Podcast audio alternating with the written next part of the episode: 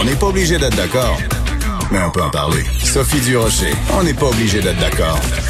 Cube Radio. Bon, on est vraiment dans l'international. Aujourd'hui, à l'émission, on passe de la Suède à Paris. Pourquoi Paris? Parce que, ben, c'est le déconfinement en France, la deuxième étape, en tout cas la deuxième phase du déconfinement. Imaginez, à Paris, les terrasses sont ouvertes. On en parle avec Rachel Binas, elle est journaliste indépendante. Elle écrit, entre autres, pour euh, les magazines Marianne et l'Express. Bonjour Rachel, comment allez-vous? Bonjour, très bien et vous?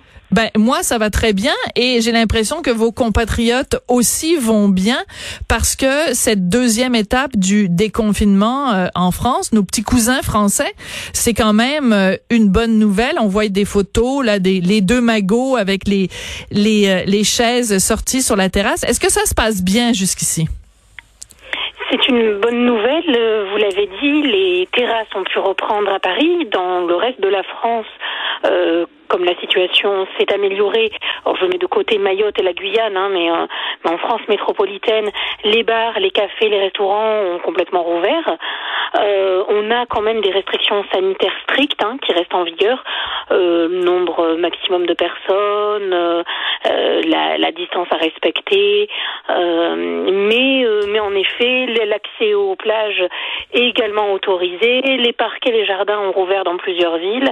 petit à petit, la, la, les choses reprennent leur cours. Oui. Alors c'est important de mentionner pourquoi c'est différent euh, à Paris du reste de la France. C'est qu'il y a différentes zones qui ont été établies par le gouvernement euh, en tenant compte évidemment de la, de la, prolifération euh, du virus. Et Paris, c'est zone rouge ou zone orange, c'est ça Il y a une couleur? Maintenant zone orange, zone orange. Maintenant, en effet, c'est la prolifération du virus et en fait la densité, hein, surtout. Hein, plus la densité est importante, Paris étant la ville la plus dense d'Europe, plus en effet le virus peut faire de victimes.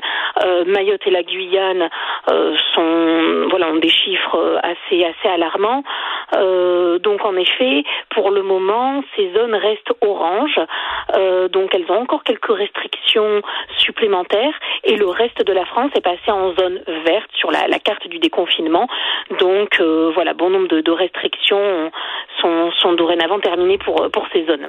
Oui, on sait que Paris, c'est bon en fait euh, jusqu'à tout récemment là peut-être soit la ville ou une des, des villes au monde euh, qui vit le plus de tourisme, qui reçoit le plus de touristes. Est-ce que le fait de déconfiner comme ça, le fait qu'on puisse euh, aller dans les terrasses, je sais qu'il y a des musées aussi qui peuvent qui peuvent ouvrir leurs portes, est-ce que ça redonne un petit peu de vie à la ville de Paris ou c'est encore bizarre parce qu'il n'y a pas de touristes?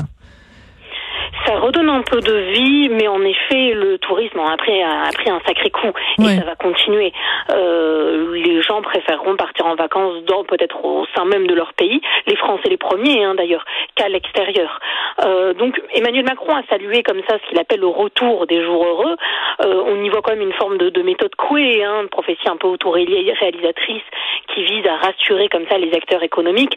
Mais les Français savent que après avoir affronté une crise sanitaire qui n'est pas totalement réglée, euh, ben, ils vont devoir faire face à une crise économique. Oui, c'est ça, ben comme comme un petit peu partout euh, dans le monde, mais c'est sûr que c'est pas, euh, tu sais, euh, nous ici au Québec, il y a bien sûr aussi une crise euh, économique en plus de la crise sanitaire, mais on dépend pas mhm. autant du tourisme que qu'une ville comme Paris peut peut le faire. les Français qui sont des râleurs de, de profession, ça ça coule un petit peu dans dans leur veine et je le dis avec beaucoup d'affection parce que vous le savez, Rachel, je suis née là-bas, donc je peux me permettre de, de le dire avec beaucoup de, de de tendresse. Mais les Français qui sont quand même des gros râleurs alors, euh, ils, ils le voient comment, ils le décrivent comment ce déconfinement, trop peu, trop tard, euh, pas bien fait. Euh, est-ce qu'ils est-ce qu'ils trouvent encore le moyen de râler? Bon, il y a toujours des râleurs, ça fait partie de l'ADN même, et ce qui, ce qui nous permet aujourd'hui d'être le pays euh, dans lequel nous sommes. Hein. Mais maintenant, globalement, les gens sont plutôt satisfaits. Euh, ils sont plutôt satisfaits. Autant la crise en elle-même a été assez mal gérée, hein, voire même très mal gérée mhm. politiquement, la crise sanitaire, autant le déconfinement se présente plutôt bien. Euh, les gens y voient une forme de, de cohérence et de logique dans l'ensemble des mesures qui sont prises, et il y a une acceptation et même un respect euh, des règles, que ce soit les limites de déplacement qui étaient jusqu'à aujourd'hui fixées à 100 km euh, au-delà de du domicile. Maintenant, ça, voilà, ça, c'est ouvert, euh, aux attestations pour prendre les transports en commun aux heures de pointe en Ile-de-France, par exemple. Euh, tout ça est, est, plutôt respecté hein, dans l'ensemble. Oui, parce que c'est important de le mentionner parce que ça me fait un peu rire parce que les gens disent tout le temps au Québec qu'on était confinés, mais on n'a jamais été confinés comme vous, vous l'avez été. C'est-à-dire qu'au Québec, on a toujours eu, voilà, même nous, hein, euh, c'est le confinement, c'était pas, enfin personne, on n'était pas en Chine, hein, euh, on pouvait aller faire les courses, euh, on pouvait sortir, même si c'était limité. Euh, on n'avait pas l'obligation, comme dans certains coins du monde, d'être livré. Et puis, euh, puis voilà, je pense que euh, certes la consommation n'était pas la même. alors peut-être que certains étaient désespérés de ne pas pouvoir se divertir au, sens pascalien du terme et de fuir à travers la, la, la, la consommation. Maintenant, en soi, je pense que les gens sont surtout contents de se retrouver, de pouvoir être ensemble. Alors ça peut être en terrasse ou même euh, chez eux, hein, avec euh, l'organisation de repas, euh, etc. Mais en soi, c'était pas non plus un confinement extrêmement sévère et, insupportable, sauf peut-être pour les aficionados, les, les addicts au shopping. Je pense que ça leur a fait du bien aussi. Oui, c'est ça, de prendre une petite pause du porte-monnaie. Mais il reste que on peut pas penser à la France sans penser à la vie culturelle et le fait que bon les, les, les musées, les librairies, euh, les salles de spectacle étaient fermées. Euh, pour un pays comme la France, c'est difficile à vivre aussi. Donc le fait que tout ça rouvre et qu'il y ait un retour à une certaine vie culturelle, ça doit quand même euh, faire du bien.